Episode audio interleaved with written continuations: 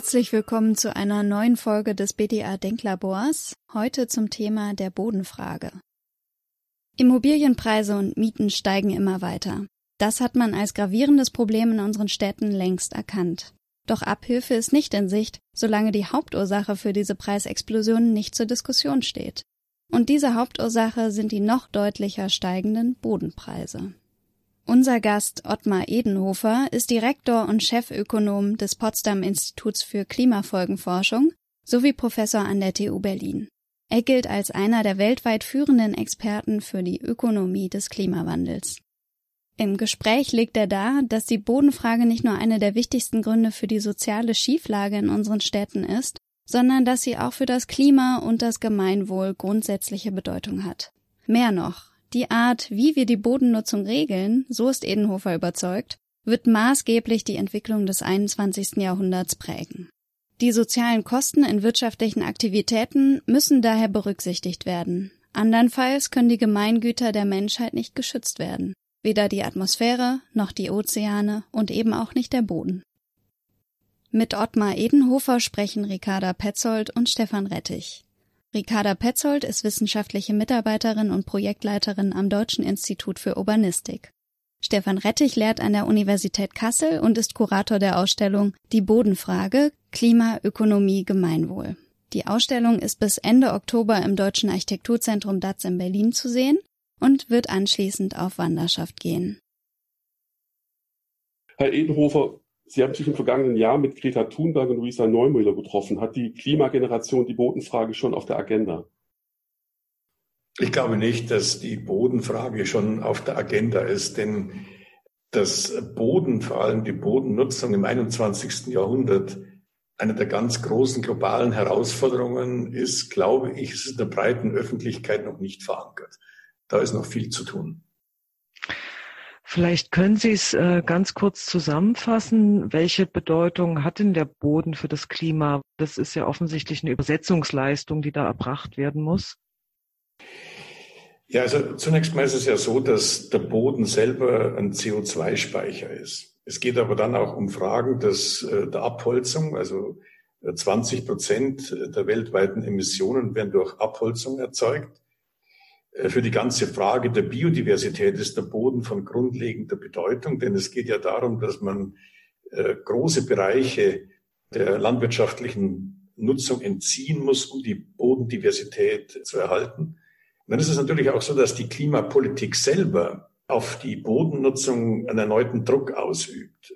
Äh, schon auf einer ganz elementaren Ebene können Sie das sehen wenn man Energie nutzt, erneuerbare Energieträger, die eine viel geringere Energiedichte haben als die fossilen Energieträger, dann geht es natürlich nur, indem man die Bodenintensität der Energienutzung erhöht. Und darüber hinaus wissen wir, dass im Verlaufe des 21. Jahrhunderts nicht sämtliche Emissionen vermieden werden können, also die sogenannten industriellen Prozessemissionen. Wir brauchen dafür eine Kompensation. Man nennt es negative Emissionen und für diese negativen Emissionen wird Aufforstung benötigt.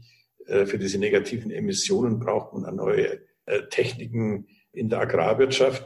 Also auch dort entsteht ein, ein zusätzlicher Nutzungskonflikt. Und es ist keine Übertreibung zu sagen, dass die Nutzungskonflikte um den Boden im 21. Jahrhundert äh, eine überragende Rolle spielen werden. Sowohl der städtische Boden als auch der Boden, der für die Landwirtschaft genutzt wird, aber auch der Boden, der sonstigen Nutzungszwecken zugeführt wird. Ja, apropos Nutzungskonflikte, da kommt der Bausektor wieder ins Spiel. Wir verbrauchen heute immer noch täglich 58 Hektar. Das war die Zahl von 2018. Wie kommen wir eigentlich weg von dem Flächenluxus, ohne dass es gleich eine Revolution gibt? Ja, das ist eine gute Frage. Also im Kern geht es ja darum, dass man die Flächennutzung, die Bodennutzung steuern muss. Wir werden dann vielleicht noch stärker drauf kommen, mit welchen Instrumenten das geht. Aber die Steuerung der Bodennutzung, das ist äh, von ganz grundlegender Bedeutung. Und äh, die Märkte allein werden das natürlich nicht bewerkstelligen, weil die Märkte natürlich ganz zentrale Dienstleistungen des Bodens gar nicht richtig bepreisen. Ich habe vorher schon die Biodiversität genannt, aber auch die Aufforstung. Das sind alles ganz große Fragen. Und äh, wenn man also jetzt die Flächennutzung verändern will, dann muss man sich da um solche Fragen Gedanken machen, wie also eine Besteuerung des Bodens, um die Flächennutzung zu beeinflussen, aber auch äh, sich neue eigentumsrechtliche Ordnungsmuster zu überlegen, wie zum Beispiel Erbbaurecht äh, oder eben Subventionen, wenn es darum geht, dass man die Landwirtschaft entgilt für Ökosystemdienstleistungen. Alles das rankt um den Boden, aber das ist ohne fundamentale staatliche Eingriffe nicht möglich. Und Sie fragen, wie kann das gehen, ohne dass es eine Revolution gibt? Naja, wir wissen, dass alles, was um rundherum um die äh, Bodenordnung sich rankt, äh, um die Besteuerung des Bodens, dass das immer auch ein Grund ist für ganz fundamentale soziale Konflikte. Wir erleben jetzt schon seit gut zehn Jahren relativ heftige Spekulation auf dem Bodenmarkt in den Städten. Das greift ja aber auch im ländlichen Raum um sich. Das führt natürlich auch dazu, dass die Landwirtschaft intensiviert werden muss, weil die Pachtzinsen äh, steigen. Wie kommen wir weg von dem Pfad? Das ist also nicht nur in den Städten, sondern auch in der Landwirtschaft äh, die falsche Richtung im Moment.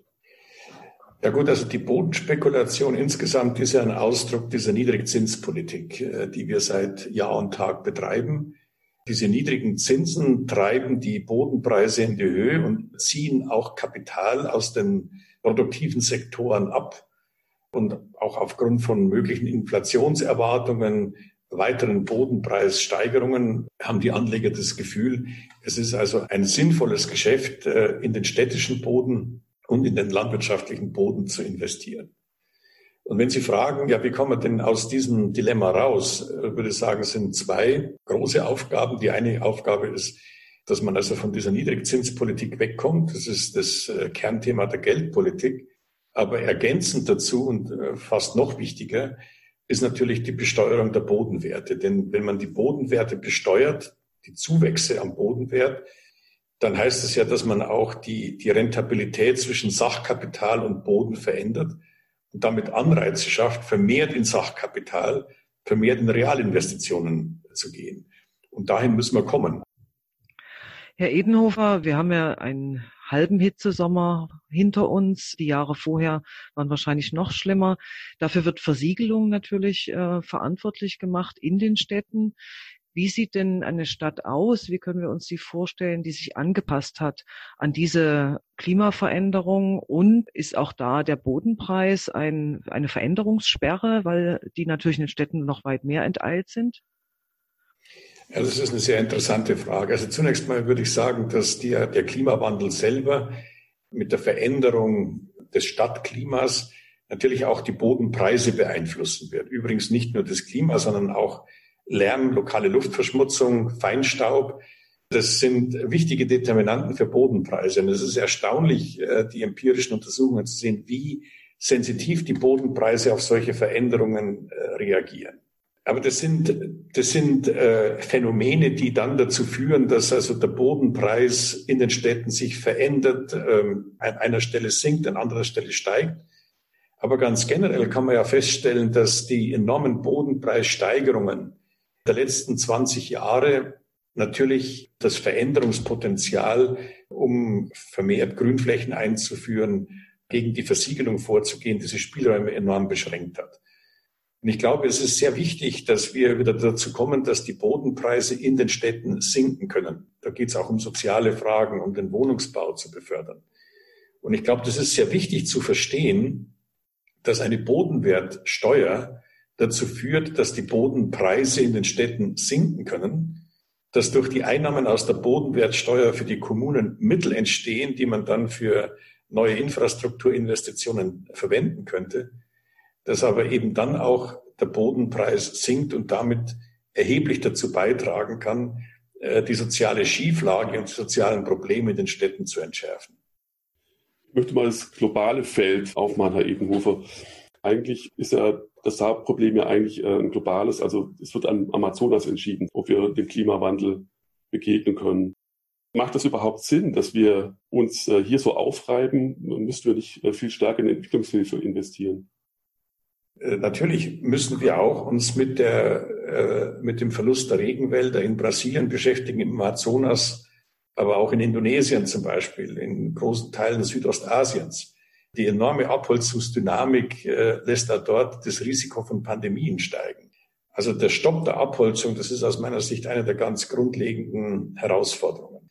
Und dazu braucht man im Kern drei Instrumente. Das erste Instrument ist, man muss auch außerhalb des Energiesektors zu einer CO2-Bepreisung kommen. Derjenige, der bei den natürlichen Senken CO2 freisetzt, muss dafür genauso bezahlen wie derjenige, der Öl, Kohle oder Gas verbrennt. Und wir sehen schon bei empirischen Untersuchungen, dass ein, so eine CO2-Steuer von 100 Euro pro Tonne CO2 die globalen Waldbestände so wertvoll machen würde, dass sich eine Abholzung gar nicht mehr lohnen würde. Das ist aber nur der erste Schritt, denn was würde denn passieren, wenn wir eine solche CO2-Steuer einführen würden? Wir würden die Abholzung verhindern. Dann würde aber zur gleichen Zeit der verbleibende, die verbleibende Agrarfläche wertvoller werden. Und da müssten Staaten dann eben entsprechend auch dort die Bodenwerte abschöpfen, um, um zu verhindern, dass dort ein großer sozialer Sprengstoff entsteht. Also aus meiner Sicht ist die CO2-Bepreisung oder auch die, die Unterstützung derjenigen, die Wälder besitzen, Brasilien, Indonesien, ihnen dafür also eine Subvention zu zahlen. Das wären beide äquivalente Möglichkeiten, aber das wird dann eben nur sozialverträglich werden, wenn man eben hier mit einer Bodenwertsteuer entsprechend nachsteuern würde. Und jetzt fragen Sie, ja, lohnt sich das dann überhaupt äh, bei uns äh, in, in den Industriestaaten da bei der Bodennutzung etwas zu tun? Da würde ich sagen, auf jeden Fall. Wir haben vielleicht in den, in den nördlichen Regionen weniger das Problem der Abholzung, aber die enormen Bodenpreissteigerungen in den Städten haben ja schon zu erheblichen sozialen Verwerfungen geführt.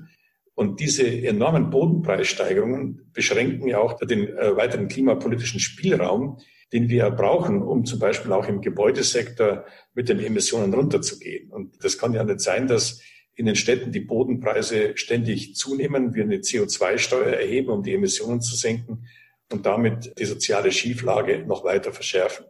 Wenn wir ambitionierte Klimapolitik betreiben müssen, müssen wir uns auch äh, in den Industrieländern, müssen wir uns auch in Deutschland um die Bodenfrage kümmern. Herr Edenhof, wir haben schon öfter jetzt von sozialem Sprengstoff und Umverteilung gehört. Äh, der Bodenbesitz ist ja eine der großen Hebel zur Verteilung von Geld und Ressourcen. Nur leider wirkte eben nicht in Richtung Gleichverteilung, sondern in Richtung der Anhäufung von mehr Kapital bei denen, die welches haben. Was heißt das für eine Gesellschaft? Äh, man muss sich zunächst mal die Frage stellen, warum sind denn die Bodenpreise so stark gestiegen? Übrigens ist es so, dass also der Anstieg der Mieten in den großen Metropolen der OECD äh, im Wesentlichen auf Bodenpreissteigerungen zurückzuführen ist. Äh, auch der Immobilienpreise geht zurück auf Bodenpreissteigerungen. Und da kann man ja die Frage stellen, ja, warum wollen denn eigentlich die, die Menschen in die Städte? Die Antwort ist leicht zu finden. Äh, Städte sind, sind ein unglaublicher Wachstumsmotor. Wir stellen auch in zunehmendem Maße fest, dass die, die Superstars auf den Arbeitsmärkten in den globalen Städten leben, dort äh, von der Infrastruktur, von den öffentlichen Gütern in den Städten enorm profitieren, aber eben den Städten viel zu wenig zurückgeben. Aber Städte bleiben die wichtigsten Arbeitsmärkte, sie bleiben weltweit die wichtigsten Treiber von, von Wertschöpfung und von Wohlstand. Und das ist der Grund, warum die Leute in die Städte wollen. Der zweite Grund natürlich, in den Städten äh, stellt der Staat, stellt die Stadt Infrastruktur bereit, und äh, diese Infrastruktur ist mit dafür verantwortlich, dass Städte so attraktiv sind. Und ich habe vorher schon gesagt, zusammen mit der niedrigen Zinspolitik führt der Druck auf die Städte, die niedrige Zinspolitik, der Superstar-Effekt auf den Arbeitsmärkten, also die, äh, die High Potentials, die können ihre, äh, ihre Berufe nur in Städten ausüben. Das führt eben dazu, dass sie immer attraktiver werden und dass die, die, die Bodenpreise steigen. Und da stellt sich ja dann die Frage, was ist denn das eigentlich, wenn Bodenpreise steigen? Ist es das Gleiche, wie wenn die Preise für Kartoffeln steigen? Wenn die Leute mehr Kartoffeln nachfragen, dann würde auf dem normalen Markt der Preis steigen. Das schafft Anreize für die Produzenten, mehr Kartoffel auf dem Markt anzubieten. Dann kann der Preis wieder sinken und so entsteht ein Gleichgewicht auf dem Kartoffelmarkt. Der Bodenmarkt ist davon fundamental unterschieden, weil der, das Angebot an Boden extrem beschränkt ist. Ich würde sogar sagen, um jetzt das Gedankenexperiment weiterzuführen, kann man davon ausgehen, der Boden in Städten ist nicht vermehrbar. Und das heißt, derjenige, der den Boden besitzt, der profitiert von den öffentlichen Gütern in der Stadt. Also das kann man sehr leicht vorstellen. Wenn ich ein Grundstück in einer Stadt hätte und es würde ein, ein, ein Park drumherum gebaut werden und es würden Wohnungen drumherum gebaut werden, dann würde mein Grundstück wertvoller werden, der Preis würde steigen, ohne dass ich irgendwas investiert habe. Also man kann mit Fug und Recht sagen, das ist ein leistungsloses Einkommen. Dieser, dieser Zugewinn, den ich dort erlebe, der hat nichts mit meinem Können zu tun und nichts mit meiner Leistung. Und in Marktwirtschaften äh, haben wir ja den, bislang zumindest diesen impliziten Gesellschaftsvertrag gehabt, dass sich Leistung lohnen muss. Wer also gesellschaftlich wichtige Leistungen bereitstellt, der soll dafür entlohnt werden. Und diese Unvermehrbarkeit des Bodens und der enormen Nachfragesteigerung, dadurch, dass die Leute in die Städte wollen, die Niedrigzinspolitik, das führt dann dazu, dass die Bodenpreise explodieren und dass dort gewaltiges leistungsloses Einkommen entsteht. Und das ist im Kern das soziale Problem der Städte, denn dort entsteht die Ungleichheit nicht deswegen, weil einige Leute mehr können als die anderen, sondern es entsteht eine Ungleichheit, weil einige durch Zufall oder durch geschickten Kauf ein unvermehrbares Gut besitzen. Ich möchte nochmal bei den leistungslosen Gewinnen einhaken gleich. Wenn das Wort bei Veranstaltungen fällt, fühlen sich viele sehr stark angegriffen. Das klingt nach Sozialismus. Und sie haben doch eine Leistung erbracht. Sie haben irgendwann mal genau da investiert, also einen richtigen Riecher gehabt. Wie können Sie das nochmal ausführen, diese Leistungslosigkeit, wie Sie sich äh, vielleicht gegenüber solchen Reaktionen, wie man diesen Begriff erläutern und nochmal stärken kann? Naja, also äh, man konnte sich ja umgekehrt vorstellen. Also wenn jemand auf dem Aktienmarkt investiert, äh, dann ist es äh, aus, aus einer sozialen, aus einer gesellschaftlichen Perspektive eine fundamental andere Tätigkeit. Denn äh, im Aktienmarkt werden für Unternehmen Investitionsmittel bereitgestellt. Mit diesen Investitionsmitteln werden Güter produziert, die eben nicht unvermehrbar sind, sondern die vermehrbar sind. Und äh, dadurch entstehen in der Regel äh, gesellschaftlich wertvolle Produkte. Und in der Regel werden dann Produkte eben durch Märkte bewertet. Manchmal gelingt es nicht, dann muss der Staat eben äh, durch Subventionen oder durch Steuern eingreifen. Aber im Kern ist das eine, eine, eine, eine sozial erwünschte Investitionstätigkeit. Das ist aber im, im Falle des, des Bodens eben nicht der Fall. Das ist fast so vergleichbar wie mit Kunstwerken. Natürlich kann man mit Kunstwerken äh, Geld verdienen, das steht ja ganz außer Frage, aber die Tatsache, dass ich einen Rembrandt besitze und der Rembrandt immer stärker nachgefragt wird, ist aus einer gesellschaftlichen Perspektive keine erwünschte Tätigkeit, weil dieses Einkommen, das entsteht, ohne dass ich etwas dazu tue. Meine, wenn jetzt jemand sagt, er ist Kunstkritiker oder Kunstsachverständiger, dann erbringt er in der Tat eine gesellschaftlich äh, wertvolle Leistung, die dann eben entlohnt werden kann. Aber wenn jemand eben in ein unvermehrbares Gut investiert, heißt es also lediglich, dass dort Einkommen entstehen, hinter denen also nicht vermehrte Arbeit steht und denen auch nicht äh, das Können des Investors steht. Wenn sich da Leute angegriffen fühlen, ja, kann man sagen, gut, die haben vielleicht einen Riecher gehabt, die haben äh, zum äh, geschickten Zeitpunkt dieses, äh, diese Investitionen getätigt. Aber wenn das, das äh, Grundstück mal erworben ist und dieses Grundstück nur deswegen teurer wird, weil die Stadt öffentliche Güter bereitstellt, Parks, Theater, Opernhäuser, dann ist das, dann ist diese Wertsteigerung nicht darauf zurückzuführen, dass jemand investiert hat, sondern ist es der Tätigkeit der Stadt, der öffentlichen Hand geschuldet. Und dann ist es auch gerechtfertigt, äh, diesen, diesen Bodenwert abzuschöpfen. Und ich würde es ja gar nicht jetzt so super oder hypermoralisch betrachten und sagen, jemand, der ein Grundstück kauft, ist ein schlechter Mensch. Darum geht's ja gar nicht, sondern es geht ja darum, ob wir diese Wertsteigerungen, ob die unversteuert sein sollen. Und äh, wir wissen aus, aus der Steuertheorie, dass also die Besteuerung von, von Grund und Boden eigentlich eine gute Steuer ist, weil der Besitzer die eben nicht auf andere abwälzen kann, sondern im Grunde genommen eher nicht nur die Steuer äh, zahlen muss, sondern wie man dann in der Ökonomie sagt, auch sie tragen muss. Also die bleibt bei ihm gewissermaßen hängen. Das ist bei anderen Steuern, äh, bei einer Steuer auf Kartoffel wäre das nicht der Fall, da müssten sie die Konsumenten tragen.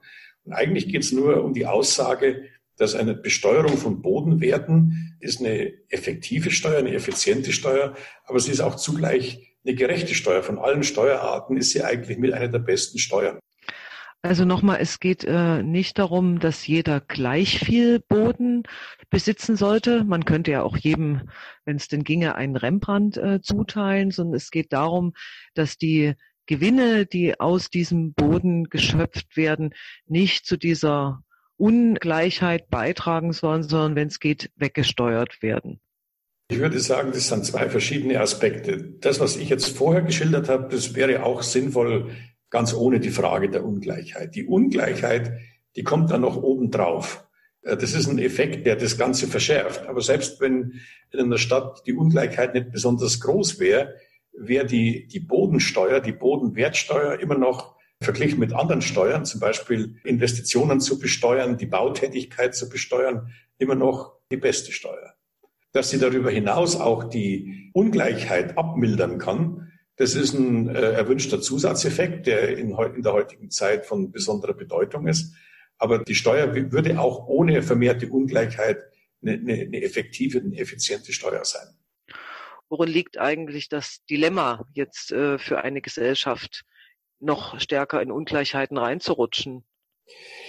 Ja, also äh, ich glaube, das Dilemma ist natürlich so, dass also äh, Ungleichheiten auf Märkten sich schnell, sehr schnell übersetzen in politische Ungleichheit. Wir haben ja eigentlich so einen impliziten Sozialkontrakt, dass wir sagen, wir lassen in einem gewissen Umfang Ungleichheiten zu, wenn sie auf unterschiedliche Leistung zurückzuführen sind.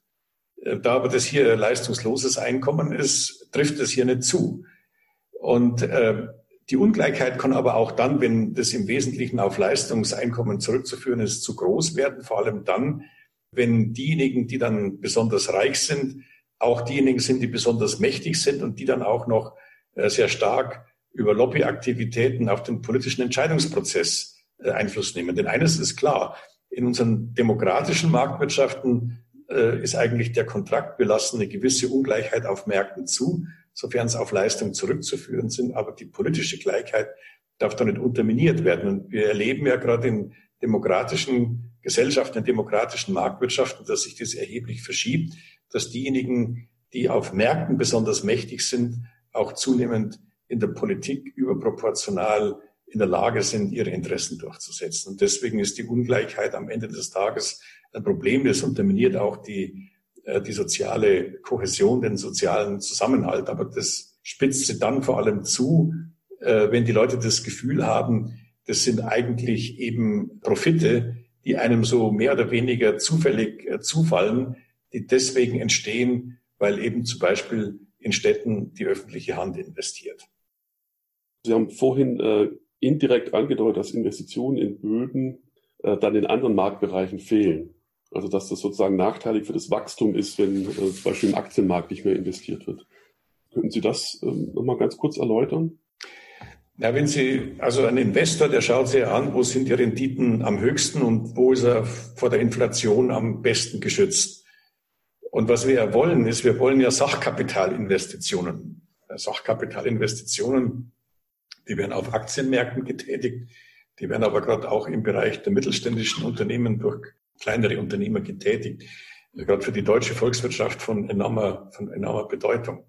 Wenn Sie jetzt ein kleiner Unternehmer sind oder auch ein Landwirt und stellen fest, äh, dass wenn Sie äh, in Boden investieren, dann erzielen Sie selbst in solchen Zeiten wie heute eine Rendite von sechs, sieben, vielleicht sogar zehn Prozent.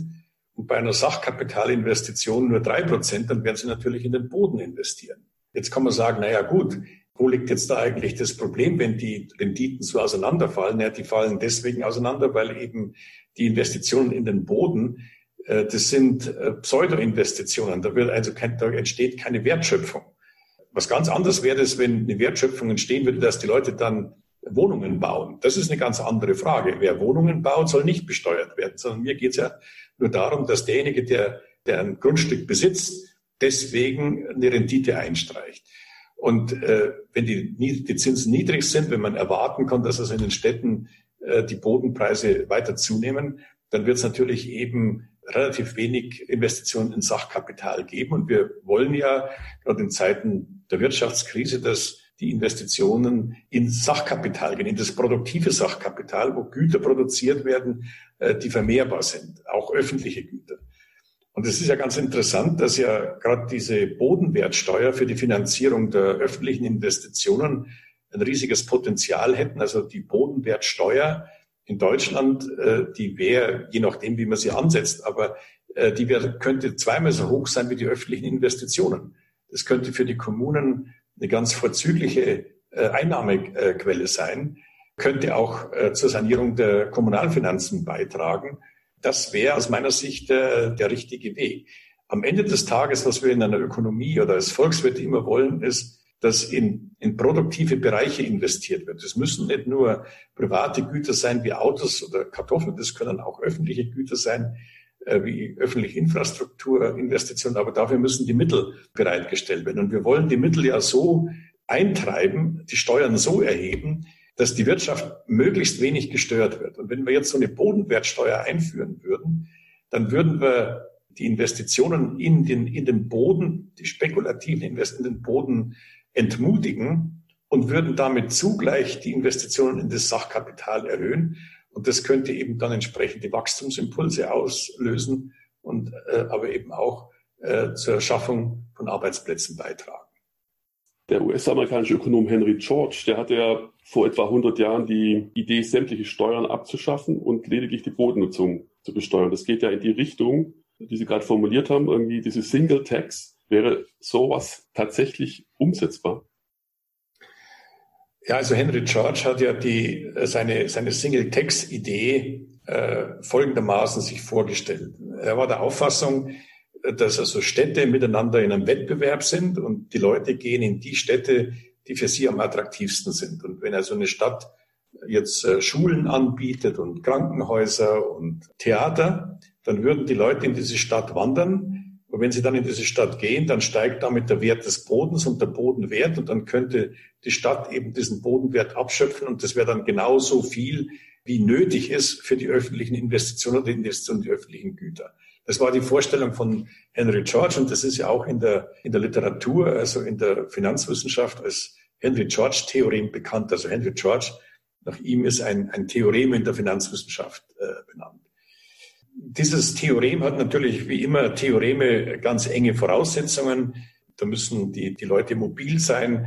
Die Städte müssen in einem Wettbewerb sein. Äh, die Zuwächse am Bodenwert müssen also voll abgeschöpft werden und so weiter. Also ich glaube aber, man muss gar nicht so weit gehen, äh, dass man also die engen Voraussetzungen des Theorems da glauben muss, sondern man kann auch die grundlegende Idee von Henry George äh, sehr viel weiter fassen und sagen, es ist immer dort, wo, wo Einkommen entsteht, das nicht auf, durch Investitionen oder durch zusätzliche Anstrengungen entsteht. Also äh, in der Ökonomie nennt man das Renteneinkommen. Das hat nichts mit Altersrenten zu tun, sondern das sind Renten, die entstehen aufgrund von unvermehrten Knappheiten die soll man wegbesteuern.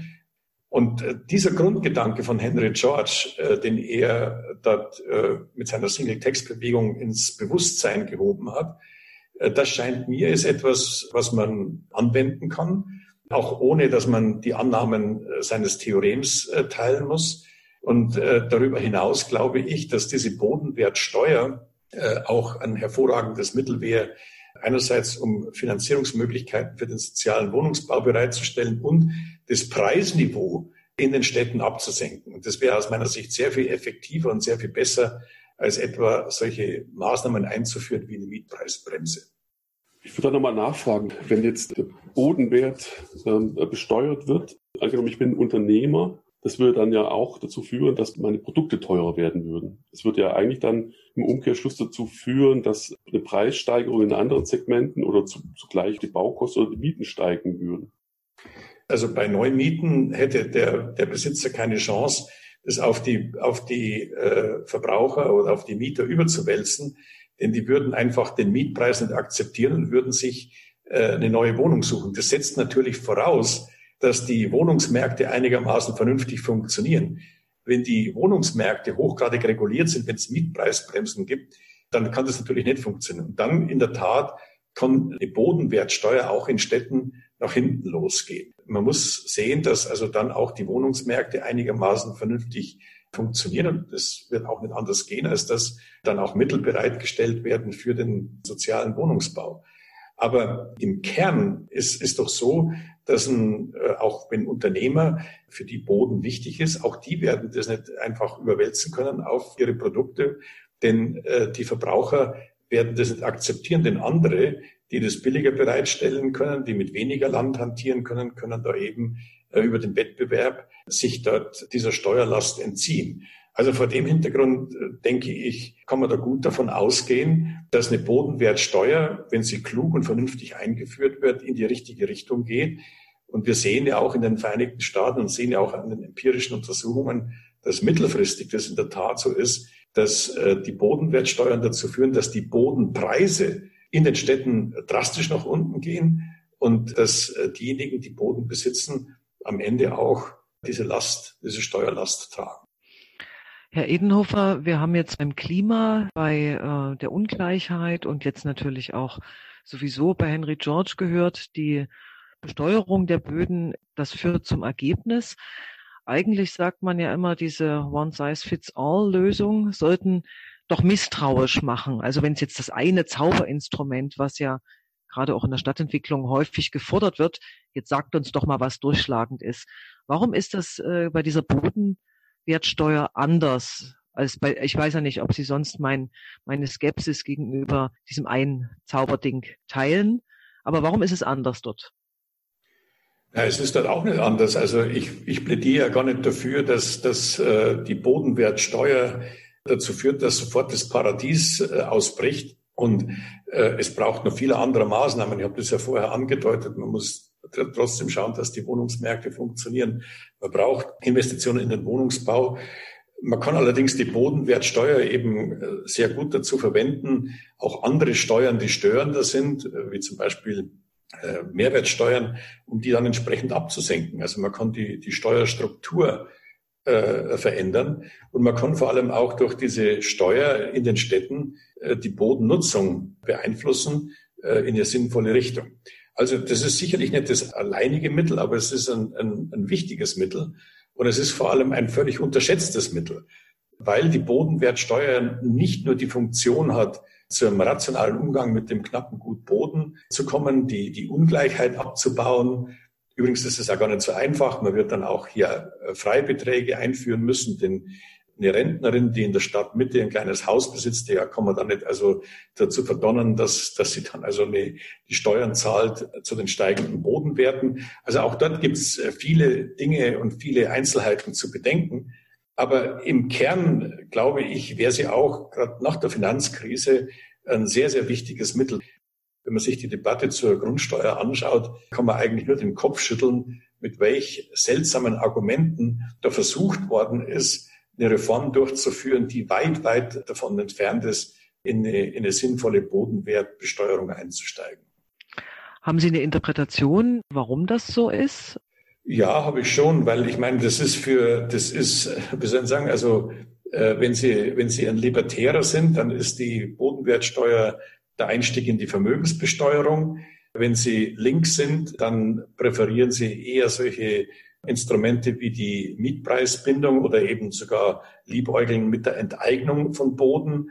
Und wenn Sie konservativ sind, dann haben Sie ohnehin eine große Präferenz für den Status quo.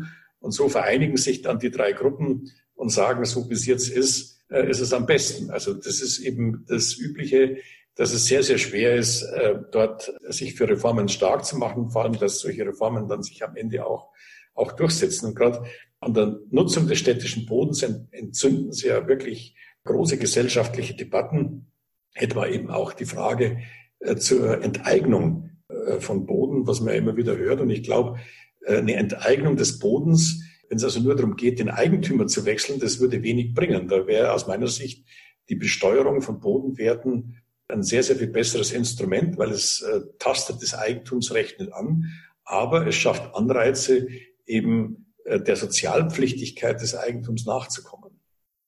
Herr Inhofer, die Bodenwertsteuer wäre sozusagen so eine, eine Besteuerung aller Grundstücke. Und die CO2-Abgabe ist ja sozusagen auch so eine Abgabenlast, die dann alle tragen müssen, die eben ähm, Erträge einbringen in, in, äh, in die Atmosphäre. Können wir davon was lernen, wie das etabliert wurde, das Instrument der CO2-Abgabe? Also zunächst mal, was man daraus lernen kann, ist, dass wir eine, eine CO2-Abgabe oder eine CO2-Steuer brauchen, auch für äh, den ganzen Bereich der Landwirtschaft, der Bodennutzung. Das ist aus meiner Sicht sehr wichtig. Also nicht nur der verbrennt Kohle, Öl oder Gas, sondern auch der, der CO2 äh, durch Abholzung zum Beispiel produziert, muss zahlen oder umgekehrt, wer dann eben Wälder aufbaut unter bestimmten Bedingungen. Das ist alles sehr viel schwieriger äh, im Bereich der, der natürlichen Senken als jetzt bei der Besteuerung von fossilen Energieträgern. Aber dahin müsste man kommen. Das würde auch dazu führen, dass zum Beispiel die Waldnutzung äh, sehr viel höher bewertet werden würde. Und das spielt natürlich weltweit eine überragende Rolle, dass äh, dann eben Waldnutzung in der Tat und vor allem äh, Erhalt der Wälder, gerade der Regenwälder, sich auch für Staaten, für Unternehmen lohnen würde. Es ist mir klar, dass das also mit, mit großen Schwierigkeiten verbunden ist und auch mit, äh, mit großen Verwerfungen. Und alles, was mit Eingriff in die Bodenordnung zu tun hat, ist mit extremen politischen Kosten verbunden. Aber ich glaube, in die Richtung müssen wir gehen. Und äh, wenn Sie fragen, kann man da was lernen? Ich glaube, was man daraus lernen kann, ist bei der CO2-Abgabe, ist, man muss mit allen relevanten gesellschaftlichen Gruppen reden. Man muss dafür werben, dass das Instrument verstanden wird. Und man muss dann eben auch äh, überraschende Koalitionen schmieden, also Koalitionen, die niemand erwartet. Sie haben Henry George genannt und ich würde sagen, wenn es um die Frage geht, dass die Kosten angerechnet werden, die äh, die Märkte vernachlässigen, das nennt man in der Wirtschaftswissenschaft PIGU. Äh, das war Arthur Pigou hat vor 100 Jahren das erste Mal äh, diese Grundidee einer Pigou-Steuer, wo also soziale Kosten angerechnet werden müssen bei der privaten Produktion ins Spiel gebracht. Und Henry George hat äh, diese Rentenbesteuerung ins Spiel gebracht. Und ich halte beide Beiträge, den von Pigou und den von Henry George, für überragend. Aus meiner Sicht ist äh, für das 21. Jahrhundert sind beide Autoren, Pigou und Henry George, äh, wichtig. Und ich bin der Überzeugung, beide äh, werden Zentrales dazu beitragen, dass der Wohlstand äh, im 21. Jahrhundert gesichert werden kann. Denn durch eine fehlgeleitete Bodennutzung, durch eine äh, schlechte Nutzung der Gemeinschaftsgüter der Menschheit wie die Ozeane, äh, die Atmosphäre, werden wir den Wohlstand nicht sichern können. Und dazu braucht es eben Nutzungsregeln. Und diese Nutzungsregeln müssen Sie in ökonomische Termine übersetzen. Dazu trägt äh, so eine PQ-Steuer oder solche Abgaben bei.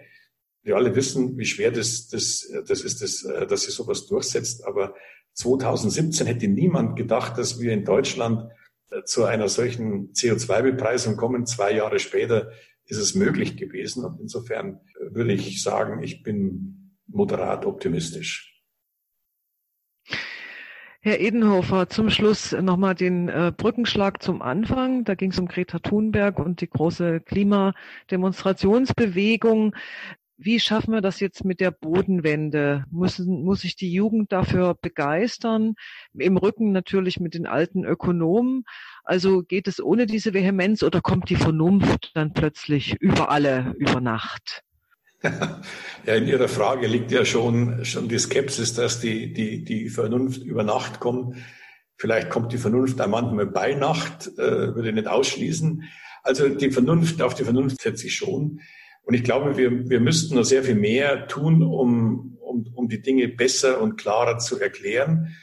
Ob jetzt die Fridays for Future Bewegung sich dem öffnet, weiß ich nicht. Und manchmal sind ja Dinge, brauchen Zeit, damit sie für soziale Bewegungen äh, relevant werden. Aber wir dürfen ja nicht vergessen, Henry George hat mit seiner Single-Text-Bewegung eine soziale Bewegung ausgelöst. In Deutschland hat Damaschke am Beginn des 20. Äh, Jahrhunderts äh, Ähnliches gemacht und Ähnliches versucht. Und gerade Berlin ist ja gerade für aus der Perspektive der, der Bodenreformer äh, doch ein, ein, ein herausragendes Laboratorium gewesen. Also insofern bin ich eigentlich doch ganz optimistisch, dass wir dort einen Schritt vorankommen können. Dann sagen wir vielen, vielen Dank, Herr Edenhofer, für Ihre Zeit. Frau Petzold, Herr Rettich, ich danke Ihnen. Machen Sie es gut. Das war Folge 8 unseres BDA Denklabors. Bis zum nächsten Mal.